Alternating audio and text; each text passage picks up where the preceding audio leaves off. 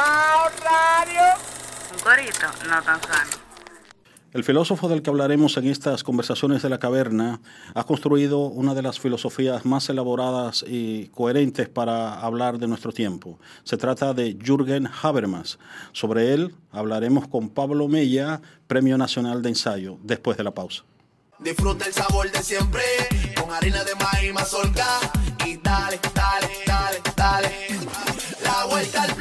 cocina arepa, también empanada. Juega con tus hijos, ríe con tus panas, disfruta en familia, una cocinada. En tu mesa la silla nunca tan contada. Disfruta el sabor de siempre, con harina de maíz mazorca y dale, dale, dale, dale.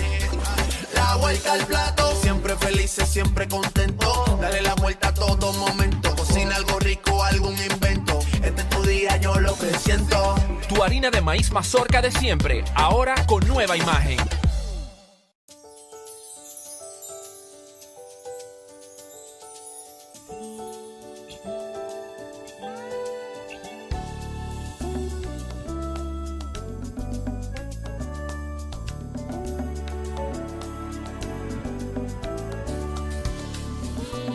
Los grandes valores se cultivan desde pequeños, así como el mejor arroz. Arroz La Garza, definitivamente el mejor arroz dominicano. Agua Evian.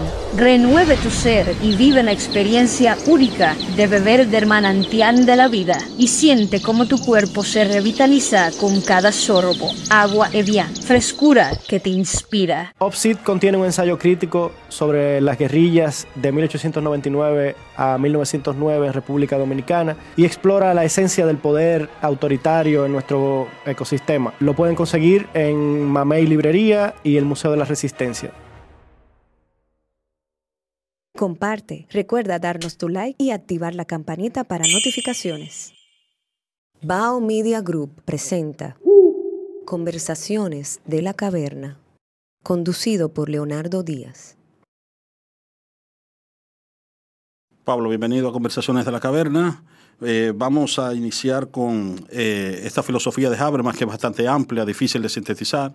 Eh, digamos que iniciemos con lo que serían, digamos, lo que se ha considerado la teoría crítica. Los orígenes del pensamiento de Habermas está asociado a la Escuela de Frankfurt y a esa famosa teoría crítica. ¿En qué consiste dicha teoría? Bueno, pues primero agradecer esta invitación. Esperemos que en esta caverna salgamos un poquito a la luz, aunque es una pretensión un poquito tradicional, pero con los que somos más tradicionales nos gusta eso de que todavía puede hacerse un poco de luz en medio de la oscuridad, subiendo, ¿no? Resbalando por la caverna como la famosa, el mito de, Platónico. Pues eh, lo primero yo creo que es recordar que la palabra, el nombre de teoría crítica que se le ha aplicado a la Escuela de Frankfurt encuentra sus raíces en, en el pensamiento marxista y básicamente la idea eh, de teoría crítica es un tipo de pensamiento, concretamente en este caso un pensamiento sobre la sociedad, es un pensamiento social, una filosofía social, eh, orientada a la, a la, transformación de la sociedad capitalista, básicamente. Esta sería como la inspiración marxista.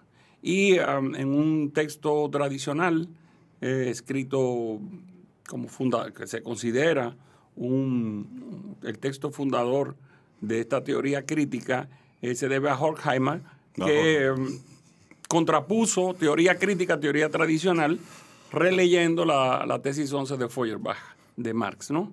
Eh, los filósofos no han hecho más que, contemplar el mundo, de lo que se trata de transformarlo. Entonces, es como una actualización de esa tesis que, según los que han estudiado más a Marx, pues ese sería los aspectos más propiamente hablando filosóficos de Marx. Esta concepción de para qué está la razón. Entonces, sobre esta base es que se desarrolla la teoría crítica. Eso desde el punto de vista, vamos a decir, como propósito, como especie de toma de posición. Ahora, desde el punto de vista metodológico, lo, que más caracteriza a la teoría crítica es uh, su, su, interdisciplinariedad. Entonces, la teoría crítica uh, fue, fue, mezclando eh, estudios, sobre todo de psicoanálisis, con marxismo, con filosofía de la historia, con una relectura de Hegel, y um, en base a todas esas, vamos a decir, confluencias, Entonces propone, dependiendo de, de los énfasis de sus distintos representantes, pues eh, caminos, ¿no? Para proponer eh, eh, concepciones o comprensiones de la sociedad que ayuden a transformarla. Grosso modo, yo diría que esos son los dos rasgos fundamentales de la teoría crítica. Eh, ¿Cuál sería, digamos, la característica de, esta, de este intento de transformación? ¿No? Tú has dicho, es una teoría que tiene, digamos, una finalidad, una finalidad emancipadora, una, una intención de transformación, pero aunque se mueve, digamos, dentro de un espíritu de carácter marxista, es, representa otra época, eh, ya, no, ya no tiene la visión de aquel sujeto revolucionario de la teoría de Marx, ¿no? que era el proletariado, que estaba llamado a, llevar a cabo esa revolución. ¿De qué manera entiende ahora eh, es- esta teoría el concepto de emancipación o de transformación? Sí, entonces eh, ahí, ahí hay distintos elementos que confluyen. Por un lado está la teoría psicoanalítica, que intenta recuperar una, una concepción del sujeto eh, libre de represión, que es un tema que los distintos miembros de la teoría crítica lo retoman. El mismo Marcus, Mar-. Marcus, eh, Entonces Marcus fue el más, el más destacado y fue el líder ¿no? de los movimientos juveniles de los años 60. Y la idea es una, una sociedad emancipada contra todo aquello que lo constriñe, etcétera, liberada de todo tabú y tal. Entonces, cada autor, como he dicho, eh, pone como un, un énfasis un poquito mayor en un aspecto o en otro. Entonces es difícil decir, eh, como diría, solamente habría que ir a cada texto y ver el, el- el- el énfasis que pone ¿no? en, en ese carácter emancipatorio. De todas maneras, eh, lo que se podría señalar que lo va a retomar Habermas, que es considerado el segundo, el, el- el representante principal de la segunda, Segunda generación, generación. de la, de la escuela de Frankfurt, es um, la teoría crítica se desarrolla básicamente como una teoría del conocimiento de las ciencias sociales. Entonces la idea es básicamente, eh, el gran fuerte es lo que se llama la crítica al positivismo. Es decir, eh, hay una otra noción que sobre todo es de Adorno, que es la noción de industria cultural, ¿eh? que inclusive habría- influye después en los llamados estudios culturales, ¿no? Es la idea de que el capitalismo ha pasado a una nueva etapa y también eso evoca un poco a Gramsci, etcétera. El dominio ya no se, no se hace a través de, lo- de los medios de producción, sino precisamente por la sociedad de consumo, por la industria cultural, como le, que es un término acuñado precisamente por la Escuela de Frankfurt. Entonces, digamos que el sujeto revolucionario que pensó Marx no existe más. Existe algo así como una especie de clase media trabajadora que ha satisfecho por otras vías, eh, por una teoría del salario, por mm, híbridos entre el capitalismo y ciertas ideas socialistas, desembocando la socialdemocracia. Pues la idea es que básicamente lo que se llaman lo- lo- los- las necesidades de la esfera fundamental, de la esfera ligada a los elementos básicos de la vida, ¿no? Eh, técnicamente se le llama precisamente la esfera de la necesidad, pues ha sido cubierto y las nuevas demandas de los sujetos que conforman el llamado capitalismo tardío o capitalismo avanzado, mejor es traducir eh, capitalismo tardío, Spät, eh, en alemán. Eh, el, el el capitalismo tardío no es el de Marx, entonces hay que renovar la teoría marxista. Y básicamente, pues, digamos que, dicho de una manera muy genérica, dos elementos. Desde el punto de vista de cómo avanza, se avanza como una teoría, como, perdón, como una crítica a las ciencias sociales embebidas de positivismo, es decir, de la idea de que una concepción eh, empírica, cuantita- cuantitativa y sobre todo predictiva del saber Y neutral también. y neutral va a emancipar la, so- la- la sociedad. Es lo que, eh, grosso modo, podríamos decir la te- las teorías del progreso, todas en sus distintas variantes. En dominicano es la teoría del progreso, ¿no? Y que no es lo mismo. Entonces, el progreso, que es la tecnología, ¿no? Tú pones metro y, y todo se va a resolver. Y bueno, usted pone metro y mire usted, no se resuelve, hay más tapones que nunca. Entonces, es como eh, una, una relación ingenua con la ciencia moderna. Entonces, los, los miembros de la teoría crítica van a, a, militar contra eso. Precisamente la primera etapa de Habermas, que se podría resumir en la dupla conocimiento e interés, eh, es, una, es una continuación y una profundización de esta tarea que es la, como el sello fundamental ¿no? de la teoría crítica. Eso es desde el punto de vista metodológico. Desde el punto de vista, vamos a decir, de cómo eso se proyecta en las distintas esferas de la, de la acción social, podríamos decir, no sé, no sé si es justo o es injusto, pero básicamente hay un giro culturalista, podríamos decir. Y entonces se abandona el dominio de la economía, la, discusión sobre ah, la concentración del capital, sobre la explotación, sobre eh, la plusvalía, todas esas discusiones más, eh, más del, del marxismo, vamos a decir, más, más fiel al pensamiento de Marx, eh, se deja de lado y se pasa a la esfera de la constitución de los sujetos, yo diría. Sí. Entonces, en ese sentido, podríamos llamarle, no sé si los forfurtianos estarían muy felices, pero podríamos llamarle algo así como un marxismo cultural, ¿no? Sí, yo, yo pensaba precisamente eso. O sea, eh, digamos que recupera o resalta algo que, digamos, en la teoría clásica de Marx estaba, digamos, en una segunda instancia, ¿no? Porque se entendía que, digamos, la base económica era la, la- la instancia determinante, ¿no? En este caso, lo que se denominaba digamos, la cultura como parte de la estructura ideológica, la superestructura, Superestructura, sí. entonces adquiere una mayor relevancia. Es decir, en el sentido de que inclusive cuando vamos a hablar de una transformación, tenemos que hacerle hincapié en esa, en esa, por la vía estructura. cultural, en vez de por la lucha de clases. Ajá. En ese sentido, entonces, que fue, bueno, eso fue mi tesis de doctorado, eh, fue precisamente el conflicto social y yo le puse, en el caso de Habermas, eh, yo le llamé que el conflicto de clases fue su- sustituido por lo que yo bauticé el conflicto comunicativo. Yo, le, yo le puse el nombre. ¿Y, y qué sería eso? ¿En qué consiste lo del conflicto comunicativo? Y vamos a vincularlo con lo que es esa tesis de Max, de, de- perdón, esa tesis de Habermas de la acción comunicativa, ¿no? Exactamente, sí.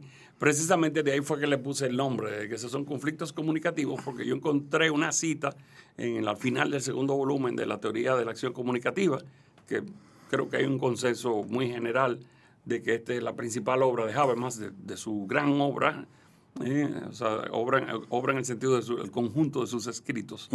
Pues la principal obra, el eje, es la teoría de la acción comunicativa, que son dos volúmenes cada uno de cerca de seis- seis- 700 páginas, 800. Muy denso, muy complejo, de muchos niveles. Pero al final del segundo volumen, Habermas habla de los, de, los nuevos conflictos sociales de, y son básicamente los movimientos sociales típicos de los años 70 y 80 eh, que tienen que ver con lo que después se van a llamar, inspirados en Hegel o retomando a Hegel, las luchas por el reconocimiento. Entonces ya la- las esferas de lucha no se dan en el dominio de la satisfacción de, um, de, lo- de- de las necesidades Las básicas, más fi- básicas, fisiológicas, sino, en, vamos a decir, en, la, en, en las dimensiones que tienen que ver con la autointerpretación, con la identidad, etcétera. Entonces, luchas eh, de los derechos de los negros, luchas feministas, luchas étnicas, etcétera, luchas nacionalistas, luchas regionalistas, son las nuevas eh, luchas. Y ah, lo que Habermas dice es que básicamente lo que se, lo que se bloquea en ese, en ese, en ese tipo de lucha, es decir, que lo, lo que eh, dispara ese tipo de lucha son precisamente bloqueos en lo que él denomina precisamente la acción comunicativa. ¿Y qué- qué- en qué ¿A qué se refiere con eso de bloqueos? no? Eh, no, porque es una cosa muy sencilla, o sea, yo diría en el fondo, o, o hasta donde yo la pude entender, eh, la gente no se entiende. Ya. La gente entiende, o sea, él, él dice la acción comunicativa es una acción, es decir, una actividad humana, una acción, bueno, en, un- en uno de los libros de transición, eh, hay distintas discusiones de cuántas etapas tiene Habermas. Yo, en mi estudio de su obra, yo la clasifico en cuatro etapas, pero bueno, en una de esas etapas, eh, Habermas eh, explica en los estudios previos que desembocaron en la teoría de la acción comunicativa, esa gran obra a la que nos referíamos hace un minutito, pues bien, ahí él, él hace una distinción entre, entre praxis, acción, que es la noción clásica griega, y conducta. Conducta es lo que eh, se puede observar, es lo, lo que observa una ciencia empírica, mientras que praxis es la conducta sumada a una intencionalidad por parte del sujeto. Ejemplo que él pone, que a mí me gusta mucho y lo uso mucho en clases, es levantar la mano. Veo a una persona que levanta la mano, si yo fuera a hacer una descripción objetiva, es decir, de tipo positivista, yo digo, el brazo lo movió a una velocidad de tanto y lo subió en un ángulo de tanto hasta llegar al nivel, qué sé yo, de, de- de la cabeza. Ajá. Bueno, es una descripción objetiva. Una descripción interpretativa que dice cuál es la intención de la persona que hizo ese movimiento, le dice, está saludando. Entonces, no es lo mismo decir, movió el brazo con un ángulo de 90 grados y zarandeó la mano, que decir, está saludando.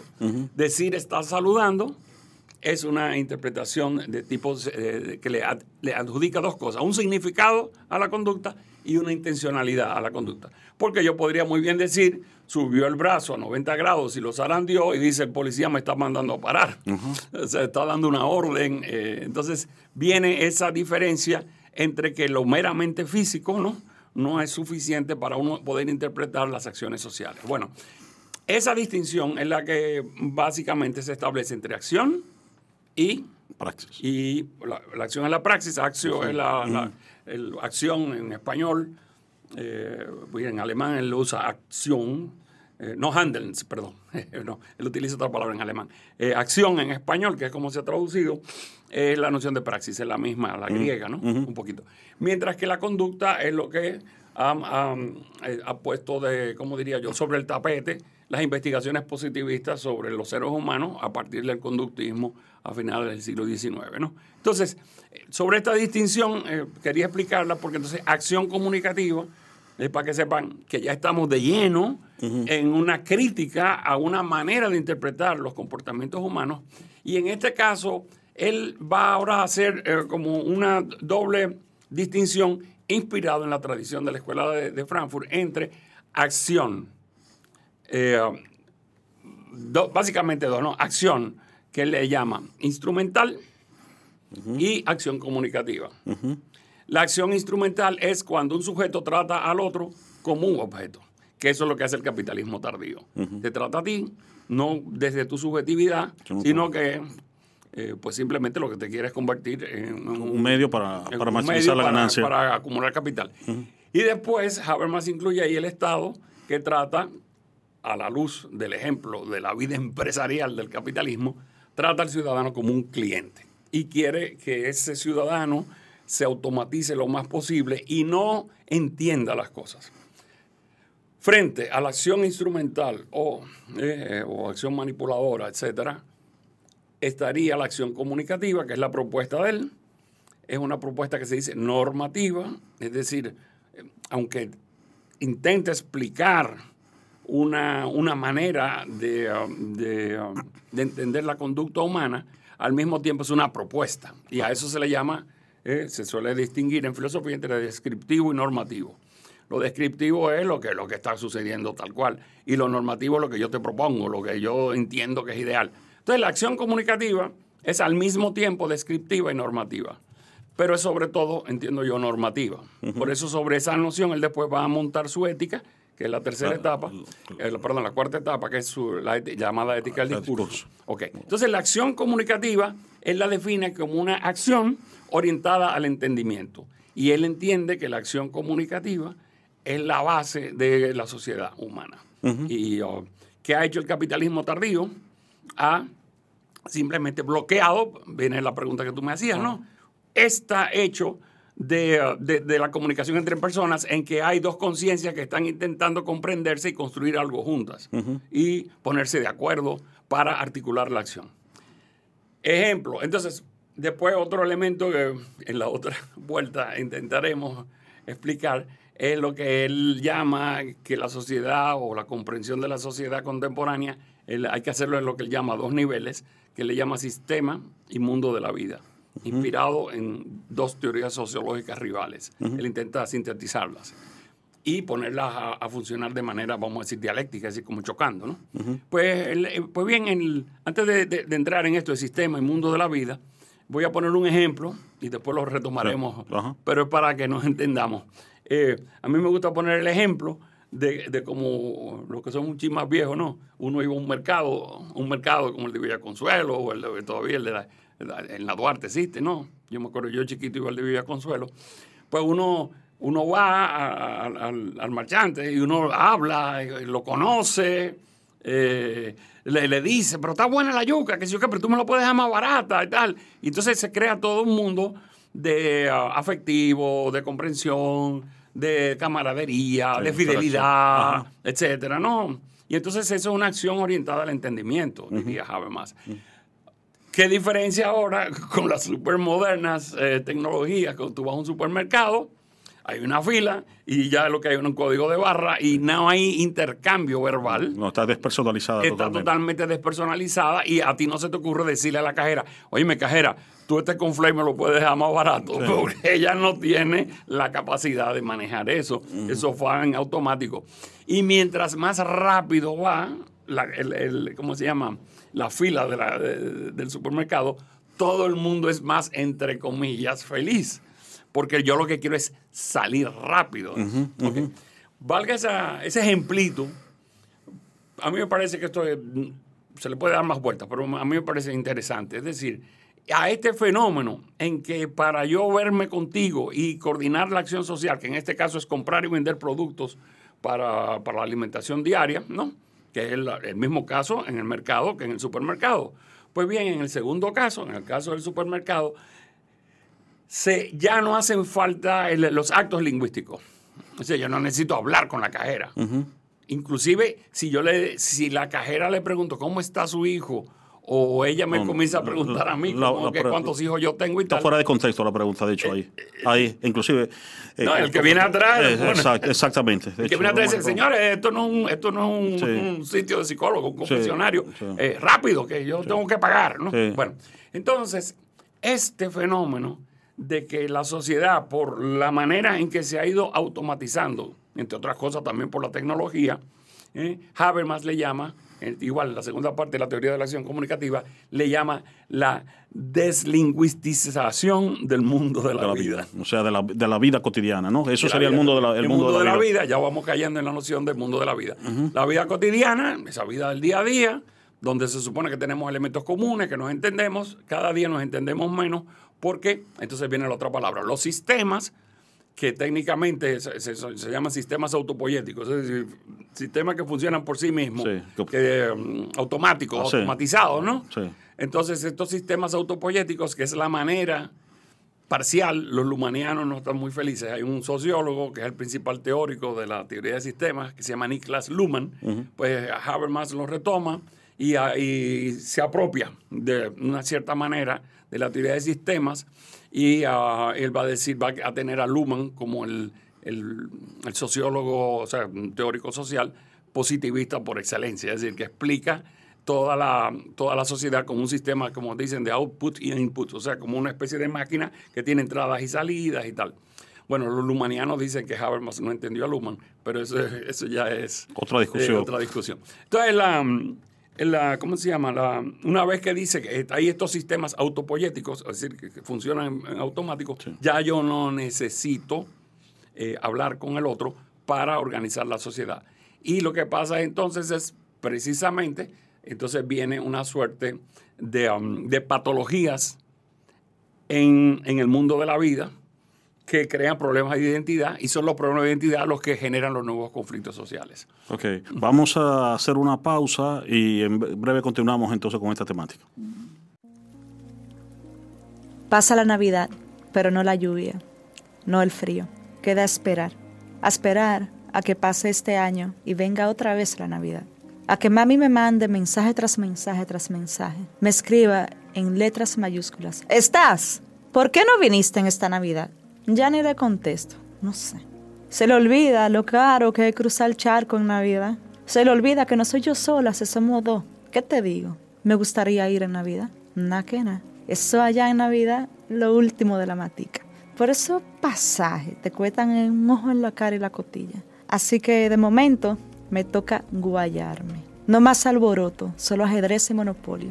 No más Brugal ni sin más sabor navideño, pero sí Star Wars, Die Hard y champán. Cero estrenar un vestido en año nuevo, solo pantalón y sombrero. Pa' afuera el pastel en hoja. Bienvenido al Christmas pudding. Qué vaina ni más mala. Espero que la lluvia pase, algún día, que pueda andar sin mojarme el pelo, sin tener a mami jodiendo con que si fue al salón, que por qué tengo esa uñas tan fea, que por qué tengo esa uñas tan fea, que por qué no planché la camisa antes de salir. La libertad, como todo, tiene su precio. Mi nombre es Carlina Veras. Esta e, es la novela La Mansa, publicada por la editorial argentina Equidistancias. Se trata de una mujer que vive su vida entre República Dominicana y Londres. Es un recuento de su vida entre el presente y el pasado. Es una mezcla entre poesía, diario y también anécdotas familiares y coloquiales. Yo les invito a que se unan al mundo de ella, que la descubran y a lo mejor descubren que ustedes también tienen un poquito de mansa. Lo pueden obtener en Amazon, en Londres, en la librería Calder, en Waterloo. También está en libro de pasaje en Argentina, está en la librería Dorian en Huelva, en España, y pronto estará en República Dominicana y en otras librerías latinoamericanas. Eh, continuamos en Conversaciones de la Caverna. Eh, Pablo, tú hablabas en el segmento anterior de una patologización, ¿no? Producto de, esa, de ese proceso que Habermas describe, ¿no? Como en el que vamos perdiendo, digamos, ese, esa, digamos, eh, esas interacciones lingüísticas, ¿no? Entre, los, entre las personas, ¿no? Entonces, continuamos con esa idea, ¿no? Bueno, pues, en ese sentido, mm, simplemente yo entiendo que lo que está haciendo Habermas es agarrando la teoría freudiana de los lapsus lingüe, ¿no? Es decir, en, la, terapia psicoanalítica, pues se supone que cuando una persona se tranca eh, al, decir algo o confunde una palabra con otro, con otra, ¿eh? como ahora me acaba de pasar a mí, un lapsus, un lapsus, pues eh, se supone que detrás hay una patología. Digamos que, que yo, hasta donde yo entiendo, lo que ha hecho Habermas es tomar esa intuición y convertirla en teoría social, es decir, en una teoría de la sociedad. Esta es una sociedad básicamente enferma, por así decir.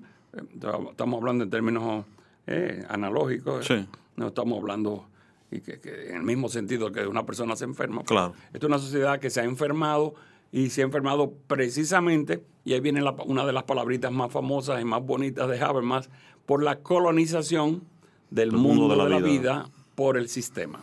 Es decir, los sistemas autopoyéticos que él le llama dinero y poder, así le llama él, el Estado burocrático, claro, tiene en mente, los que han vivido en Europa, tiene en mente el Estado hiperburocrático de, um, um, de, de, Europa Central, sobre todo, más Alemania, donde todo está pensado, todo está calculado, tú tienes que pagar los impuestos, está todo reglado, ¿no? Y en ese sentido, todo va en automático. Sí, pero aún así, tú notas que en, América Latina, que no responde, digamos, a ese patrón, hay un impacto de ese proceso también de burocratización y muchos aspectos de, automatización. Después yo voy a hacer un chiste con eso, y de acabar la idea y, voy inmediatamente sobre esto que estás diciendo.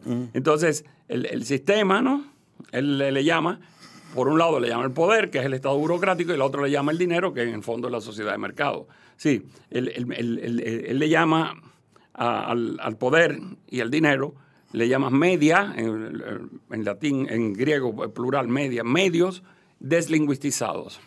Es decir, yo, yo no necesito hablar contigo para comprar algo, yo simplemente te paso la, papeleta, hoy la tarjeta de crédito, que en tiempos de, del 81, que la teoría de la acción comunicativa, él no habla de las tarjetas de crédito, pero estaría, estaría feliz, vamos a decir, o viendo cumplirse toda esta automatización, esta virtualización que estamos teniendo ahora, pues va en la línea de lo que él ha dicho, ¿no?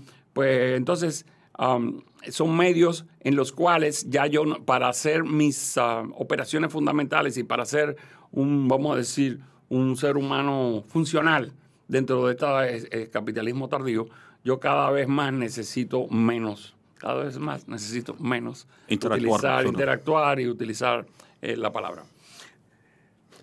Eh, yo escribí hace unos años sobre este tema, de, porque la sociedad civil, como él la entendió, que después influenció a muchos pensadores, sobre todo a una pareja de la de la, de la New York, de la, de, la, ¿cómo? de la New School de New York, que se llama Cohen y Arato, hicieron un, libro que es un clásico de finales del siglo XX, principios del siglo XXI en filosofía social, que se llama precisamente eh, la sociedad civil, ¿no? que se estuvo tan de moda, hoy día se habla menos eh, cuando estamos grabando este programa, pero hace unos años la sociedad civil era, era como una especie de la salvación, ¿no? de la, de la, o el canal por excelencia para lograr una justicia social. La sociedad civil, hoy día no, hoy está en descrédito la sociedad civil, diría, yo, ¿no? Pues bien, esta sociedad, esta, esta idea de que el, el sistema coloniza al mundo de la vida, pues se supone que la sociedad civil, eh, por sus interacciones más uh, uh, ligadas a las búsquedas de recuperación de las identidades y de los intereses particulares, entonces va a poder, eh, vamos a decir, transformar lo- los medios deslingüistizados que son el dinero y el poder. Es un poquito como uh, la idea. Hay gente en América Latina, yo escribí, lo te digo, tengo un artículo publicado en nuestra revista en Estudios Sociales, en que yo, eh, um, eh, yo escribo sociedad civil como espacio público, o sea, esta es la otra noción importante en Habermas, y um, se dice normalmente que sí, de que en algunos, en algunos aspectos el, el Estado o los estados o el Estado en América Latina, esa institución que llamamos Estado, ha colonizado el mundo de la vida, sobre todo donde hay comunidades indígenas, ¿no? Ok.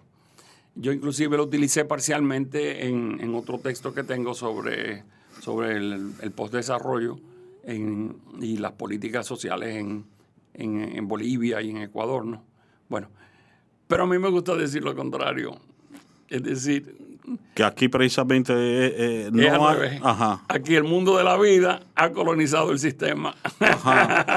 Ok. Es decir, las relaciones primarias, lo- los compadreos, eh, etcétera, han hecho que las instituciones más autopoyéticas, más automatizadas, no funcionen porque siempre hay el primo del que sé yo qué, del que sé yo cuándo, que, que- Claro. que está el compadreo por arriba de la, de la llamada institucionalidad. Eh, inter- interesante, ¿no? Sería para, para hacer todo, todo un podcast. No, bueno, ya no nos queda mucho tiempo. Eh, Pablo, ¿cuál sería, digamos, el, el legado, digamos, de Habermas, no? Mira, a mí me parece, el legado de Habermas va a depender de quién lo use. Es que se- eh, Habermas se ha utilizado para todo, para todo. Eh, por ejemplo, sus tres, sus tres eh, concepciones de, de- de la, de la ciencia, de su obra del 68, eh, Conocimiento e Interés, perdón, Ciencia y Técnica como ideología, pues la han utilizado, por ejemplo, en pedagogía.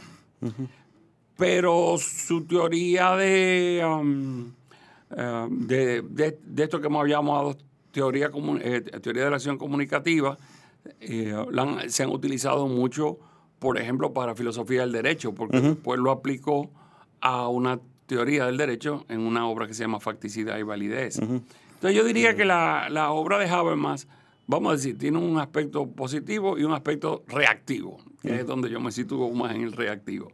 El aspecto positivo es llamar la, a la atención y argumentar en diálogo con una variedad impresionante de autores, eh, con ese espíritu interdisciplinar típico de la teoría crítica, pues eh, intentar proponer una, una teoría social que recupere la dimensión de, de compromiso, de lucha, de transformación, etcétera, eh, con una perspectiva, mo- vamos a decir, no, no violenta, más bien apelando a la capacidad racional, etcétera. Eso a mí me parece que es eh, un gran aporte, ¿no? Toda esa dimensión comunicativa, ¿no? La otra es eh, la crítica, eh, creo que sigue siendo vigente, la crítica a esta concepción ingenua de que la tecnociencia nos puede redimir. Eso es muy importante. Eso me parece muy importante. Y como digo, de, de manera reactiva ahora, yo creo que la, la- la teoría de Habermas, que es eh, apuesta demasiado por la razón, aunque sea una razón, como él dice, no monológica, es decir, no solitaria, Sí. que piensa ella sola, Sí, no.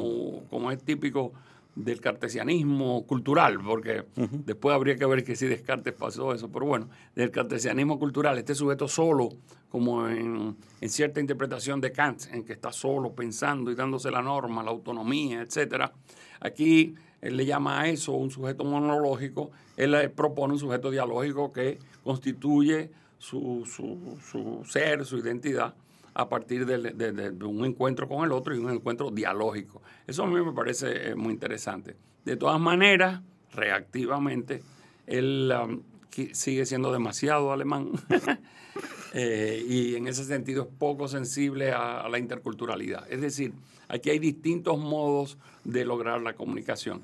En el, en el fondo, él tiene, eh, por la influencia de un, de un filósofo, para mí quizás el principal filósofo norteamericano, que se llama Charles Sanders Peirce, eh, está muy influenciado por Peirce, eh, su propuesta. En el fondo eh, es lo que le criticó el, Joseph Ratzinger, el antiguo Papa Benedicto XVI, el, detrás de la idea de, de- de la comunicación libre de dominio que él tiene, que él propone, está una- la- el ideal de una comunidad científica.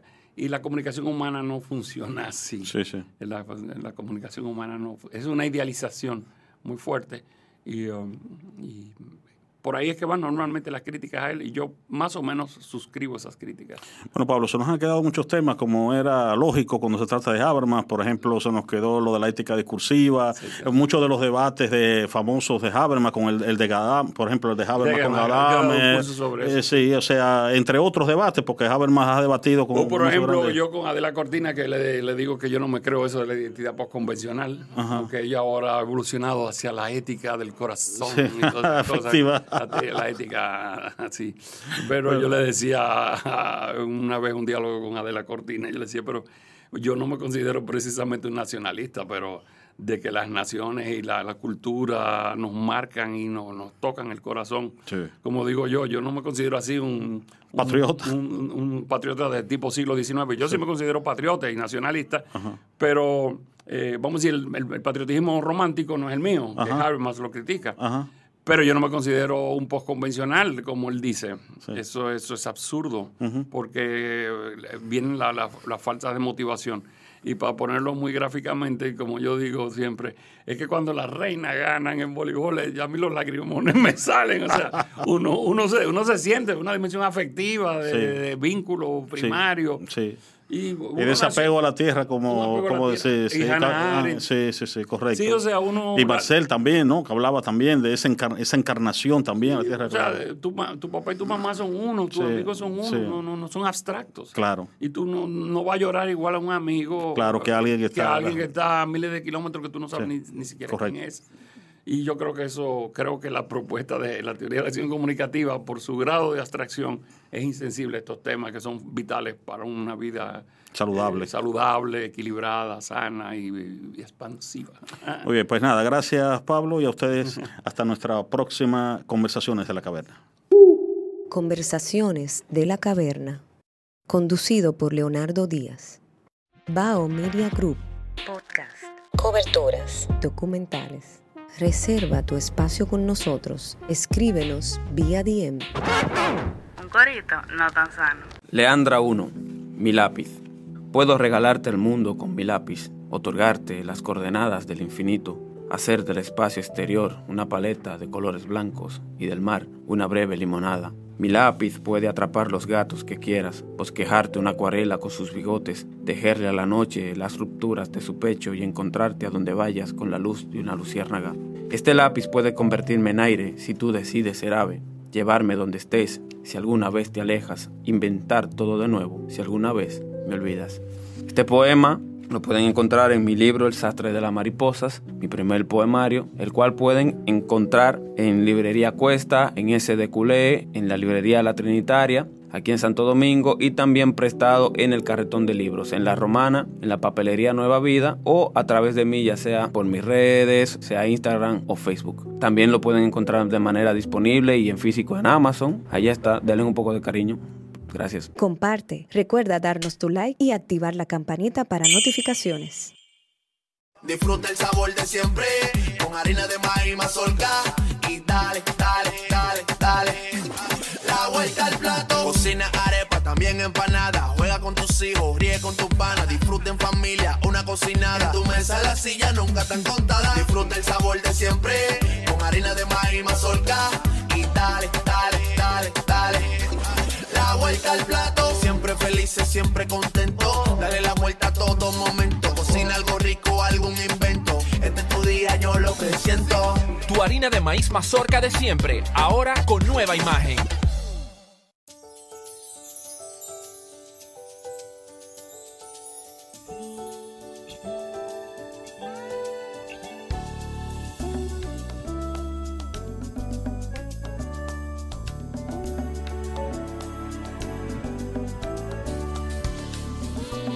Los grandes valores se cultivan desde pequeños, así como el mejor arroz. Arroz La Garza, definitivamente el mejor arroz dominicano. Agua Evian. Renueve tu ser y vive la experiencia única de beber del manantial de la vida y siente cómo tu cuerpo se revitaliza con cada sorbo. Agua Evian. Frescura que te inspira.